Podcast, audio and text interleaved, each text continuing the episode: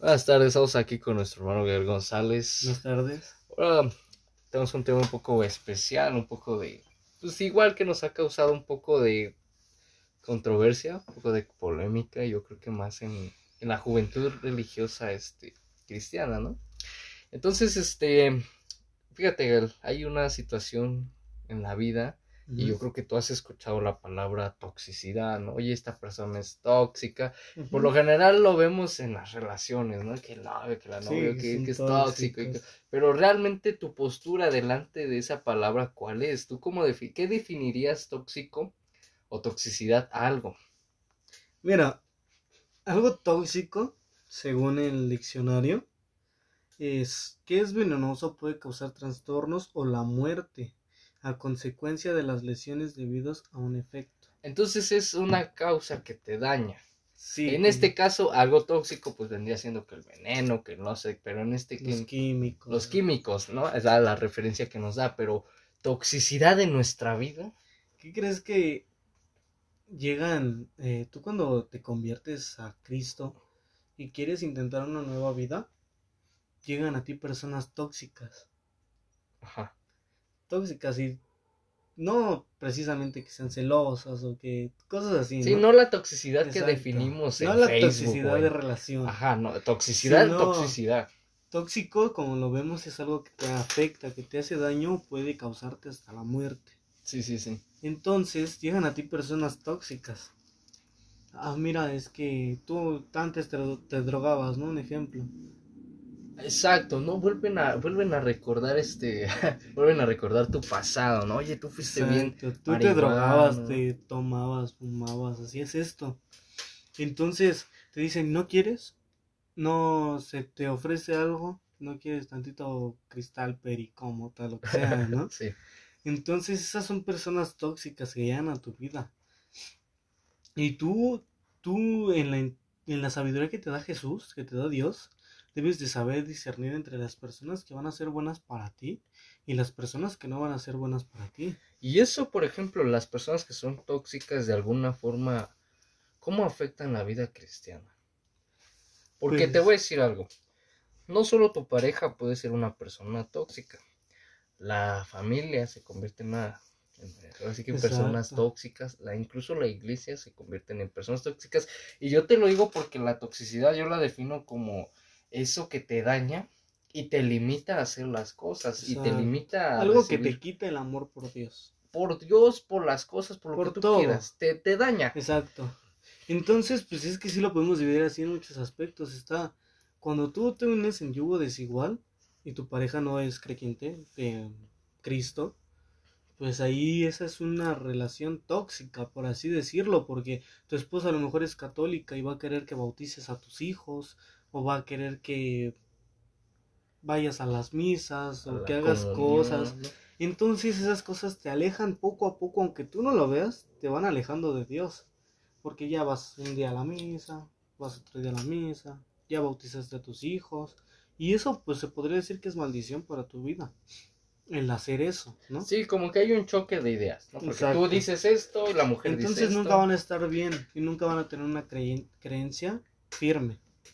Después está la toxicidad de amigos. Que Ah, llegan, de amigos que, llegan y te dicen, pues vamos a hacer esto, vamos a hacer el otro, vamos a salir, vamos a drogarnos, vamos a tomar, vamos a... Entonces, ese es otro tipo de toxicidad que te aleja de Dios. Porque pues no creo que a Dios le guste mucho que, que No, se y, hagan esas y te cosas. sientes mal. Y esas mismas cosas que te hacen, que tú haces, fíjate, por a veces querer encajar en un grupo social, empiezas a hacer cosas que no. Te sientes mal y te alejas de Dios. Exacto. ¿Y qué crees que Dios en su infinita misericordia es tan misericordioso que te perdona aún haciendo Pero- esas cosas? Pero la gente se siente a veces tan indigna, y a veces tan, eh, ¿cómo se te puede decir? Tan impura, tan sucia, que, que no se acercan, o sea, Exacto. en su pecado no se y, acercan, ¿no? y tendría que ser al contrario. Si Dios lo sacó de una cosa, tú volviste a caer porque obviamente somos carne, somos humanos. Todo el tiempo estamos pecando aunque no lo veamos. Sí, sí, sí. Pero dice la Biblia que Jesús murió por nuestros pecados pasados, presentes y futuros. Entonces Dios, Jesús conocía lo que íbamos a hacer aún a los 20, 30, 50, 60, 70 años, y aún así nos escogió para ser salvos. Y en esta, en esta parte, en esta posición, cuando hablamos acerca de cómo afectan la vida del cristiano, las personas tóxicas, las relaciones tóxicas, ¿cómo afecta su vida? Puedes caer en, incluso hasta en depresión. Puede, son muchas cosas, te afecta tanto espiritualmente, tanto emocionalmente, tanto... O sea, hay un daño de todo. De todo. Entonces, este, pues, lo mejor es, me hace mal, lo dejo. ¿Entiendes? Es difícil dejar una amistad. Pero una amistad nunca te va a llevar a algo malo. Sí, hay una, una frase que dicen mucho, ¿no? Que si no suma, pues que no reste, ¿no? Y nos cuesta dejar ese tipo de, pues, de relaciones, ¿no? Porque la verdad, nuestro crecimiento espiritual influye desde nuestra casa, desde nuestra familia, desde nuestros amigos las personas con las que nos relacionamos. Claro. Es muy difícil salir de, el mundo, por así decirlo. Es más fácil que tú vayas al mundo a que tú conviertas a alguien del mundo. Entonces, aléjate de todo eso. Tienes que alejarte de las cosas malas, por así decirlo. Vamos a caer. No te voy a decir que no vamos a caer, porque es obvio que vamos a caer. Mentira, que me dijeras que no. Sí, o sea, no te voy a decir que vas a ser perfecto a partir de ahora. Porque es algo que fuiste creando y es algo que no vas a poder dejar en un instante. Hay veces que sucede así, ¿me entiendes? Pero solo es un mes, dos meses, tres meses y vuelves a caer. Ahí es la diferencia entre emoción y amor. Ese es el, detalle también, fíjate. Hay personas que sí dejan este su vida pasada, pero en fa, ¿no? O sea, de volada. Una vez fui a un evento de jóvenes, se llamaba Conectados.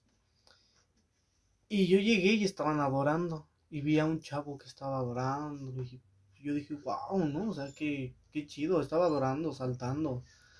Y de repente ya hicimos un break y ya lo vi hablando groserías, este, ahí mismo en el templo, este, besándose con una chava, este, todo eso. Y entonces tú dices, ah, caray, ¿cómo está eso, no? Entonces eso es a lo que llegamos. Hay veces en que solo lo haces por emoción y te metes tanto en la alabanza, en la adoración, en, en, la prédica, incluso en la Exacto. Y que dices, no, yo sí quiero de Jesús, yo voy a venir cada domingo, cada martes, cada jueves, si es que hay servicios, voy a hacer esto, voy a hacer el otro, voy a leer la Biblia, voy a orar, voy a ayunar, voy a orar, voy a hacer todo. Pero solo lo dices por emoción, porque llega un mes, dos meses y te vas aburriendo, te va ganando el coto, el... como que dejas, como que tu emoción empieza a apagarse. Exacto. Y esto que te comento, ¿no? O sea, sí ha, ha habido de esos cambios súper drásticos que tú dices, wow, qué bien mueve esta persona, pero ya después unos meses, pues, vuelven a ser igual. Pero no también, no dudo del poder del Espíritu Santo cuando realmente mueve a una persona y lo cambia. En este caso tú dices que nos encontramos cuando uno quiere salir de su vida pasada y encontrarse con Dios, pues es ahí donde aparece más el enemigo, ¿no? Donde aparece más el diablo para querer destruirte. ¿Y cómo? Pues a través de las personas, ¿no? Claro. Y es donde se podría decir que hay dos, dos fines para ti. El ser salvo o el no ser salvo porque dice la Biblia que eh, desde antes de la fundación del mundo Él nos escogió para ser salvos. Y como hay personas salvas, hay personas que no van a ser salvas. Entonces. en, este caso, el caso de Judas, ¿no? como una persona, Judas, que fue discípulo te sentaste, imagínate, te sentaste con Jesús a comer, estuviste con Jesús en sus cosas. Viste los, la, espiritualidad, la unción, los milagros y aún así lo traicionas. O sea, me llama la posición esa parte de cómo una persona, pues, no digo que Judas haya sido, pues, como te dijera, malo. Malo, de alguna forma. Pero como que tuvo que ser necesario la traición a Jesús. Para cumplir muchas profecías. Para cumplir, y para cumplir el plan, ¿no? Que es exactamente. Entonces, a lo que ahora sí me decías. por más que estés en la iglesia, por más que hagas cosas, si no eres salvo y si no fuiste predestinado antes de la fundación del mundo, no vas a ser salvo, ¿me entiendes? Porque dice la Biblia en Romanos 10, 9, 10, que si confesares con tu boca que Jesús es el Señor y crees con todo tu corazón que Dios lo levantó de los muertos, serás salvo, porque con el corazón se cree para la justicia, pero con la boca se confiesa para salvación. Así es, es ahí de lo que volvemos a Entonces, pues esto nos dice que que si confesamos con nuestra boca que Jesucristo es el Señor y creemos en nuestro corazón, eso es algo muy importante. No solo dice que confesemos, o sea, yo puedo decir, ay, sí, te acepto en el nombre de Jesús y perdón mis pecados, amén. Pero eso no es que mi corazón crea que de verdad es el Señor y Salvador, ¿me entiendes? Sí, y fíjate, ya me llama mucho la atención esta parte, porque hay mucha gente que incluso dentro de la misma iglesia te dice, yo sí creo en Dios y gracias a Dios estoy bien, y lo confiesan y, y todo, ¿no? Pero en su corazón como que no está, ¿sabes? El estar en una iglesia, el acercarse a Dios, por diferentes pretextos. Y la gente igual de la calle, ¿no? Tú vas, le evangelizas, le dices, oye, pues este, ¿quieres aceptar a Cristo? No, pues yo ya lo acepté y que no sé qué. Pero en realidad no lo aceptaron. No, porque no han dejado las cosas pasadas. Como dice la Biblia, la, la mies es mucha, mucha, pero los obreros son pocos. Así es, entonces de ese tipo de cosas, ¿no? Y bueno, ya que estuvimos analizando acerca de lo que la toxicidad genera en nuestra, en nuestra vida, lo que la toxicidad es, ¿qué es lo que tú recomendarías a una persona cristiana para alejarse de la toxicidad?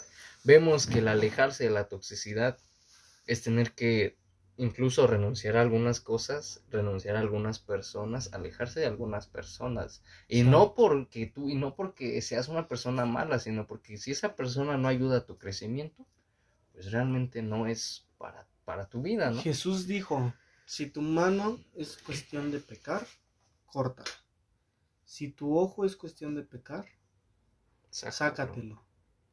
O sea, y eso no, no, es como tal literalmente de ah, sácate el ojo o córtate la mano, ¿no? O sea, ahí se refiere a que si estás viendo cosas que son indebidas, quita esa página, borra el borra la aplicación, es más hasta tira tu computadora si te es ocasión de caer. Y es lo mismo con los amigos y los familiares. Si un amigo te es cuestión de caer, déjalo. Una novia. Exacto, una novia. Si, si tu novia te es cuestión de caer, ay, no vaya a salir. Es, es que está aburrida. Es que hay esto. Déjala. Porque no va a ser de bien para ti. Y si tú quieres fungir en un ministerio después, no vas a poder. Entonces, la recomendación es deja lo malo. Deja lo que te haga mal a ti. Tal vez tú no vas a tú no vas a ser el hombre perfecto y vas a dejar de pecar y vas a dejar de hacer muchas cosas, ¿no? Pero algo cierto es que lo vas a intentar y eso lo va a tomar Dios en cuenta. Es lo que le agrada, ¿no? Que lo mejor que des tu mayor esfuerzo, por eso dice la Biblia que tenemos que alcanzar la estatura del varón perfecto, que es Cristo. Cristo se enojó, Cristo lloró, Cristo estuvo feliz, Cristo daba amor, Cristo todo. Entonces, Cristo también sentía emociones. Es normal que si tú estás triste, llores. No es pecado. No es pecado el enojarte. Lo que es pecado es vivir en, el enojo. Exacto. Lo que es pecado es estás enojado y empiezas a insultar a otras personas y empiezas a maldecir. Exacto. Eso es lo que es malo. Pero Jesús se enojó cuando hicieron del templo de la casa de su padre un mercado. Y era lo que decíamos, ¿no? Como también este las personas tóxicas te, te o incluso tu, tu mentalidad, ¿no? Te empieza a recordar lo que tú fuiste y que fuiste esto y el otro y vuelves, sigues arrastrando tu pasado, ¿no? no como que no has dejado eso atrás. Exacto. Entonces, pues, poco a poco Dios te va a ir cambiando poco a poco Dios va a ir obrando en todas las vidas de nosotros y va a ir dejando esa semilla que pronto va a dar fruto y A lo mejor si antes te gustaba la droga, te va a dejar de gustar de un de repente y vas a decir, ah, caray, ¿qué me pasó? Sí, como que empieza a haber un cambio. Sí, Porque eh, lo estás intentando. Y yo creo que Exacto. cuando Dios ve que tú lo estás intentando, con amor, con todo eso. te empieza a ayudar también. O sea, Exacto. también te da armas y lejos de tener una necesidad, pues ya como que... Dios pelea por ti. Imagínate antes de que antes cuando Da- Da- David iba a pelear con diferentes ejércitos, él hablaba con Dios antes y le decía si era correcto ir, si no era correcto ir. Y Dios le decía, ve, yo los voy a poner delante de tus pies a tus enemigos. Y llegaba este David y ya el ejército estaba muerto antes de que ellos hicieran algo. Así es. o sea, son Entonces, cosas en las Dios que... pelea por ti. Claro. Y Dios es bueno y tiene una misericordia tan grande que dio a su Hijo por nosotros. Así es. Entonces, pues, ya saben, cuídense de la toxicidad de las personas, de lo que ven, de lo que hacen, porque pues, Sobre todo cuida tu salvación y tu santidad. sí, porque es muy, muy importante todo eso. Pues así nos estamos despidiendo. Hasta la próxima.